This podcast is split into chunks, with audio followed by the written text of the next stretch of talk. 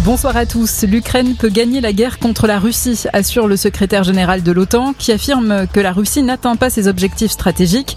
De son côté, le ministère de la Défense britannique estime que Moscou a perdu un tiers de ses forces terrestres en Ukraine et que l'offensive du Donbass a perdu de son élan.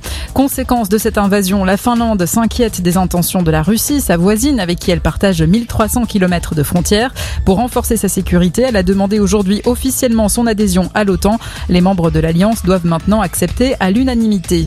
L'Union européenne a salué la victoire de l'Ukraine à l'Eurovision hier. Seul bémol, la Roumanie affirme que son vote n'a pas été pris en compte. Le jury roumain déclare avoir voulu accorder ses 12 points à la Moldavie et ces points seraient finalement revenus à l'Ukraine. En France, plus que quelques heures avant la fin du masque dans les transports. À partir de demain, il ne sera plus obligatoire de le porter pour prendre l'avion, le train, le métro ou encore le bus. L'épidémie de coronavirus recule depuis plusieurs semaines. Les insoumis défendent leur gestion du dossier État ce militant accusé de violence sexuelle qui a renoncé à se présenter aux législatives dans le Rhône.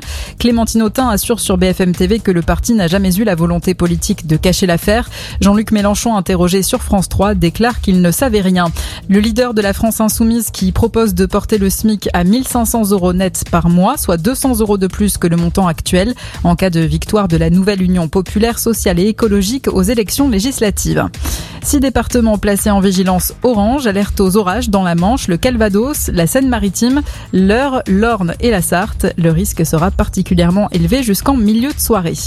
Et puis ça y est, elle est installée, l'affiche de la 75e édition du Festival de Cannes, ici aujourd'hui sur le palais du festival.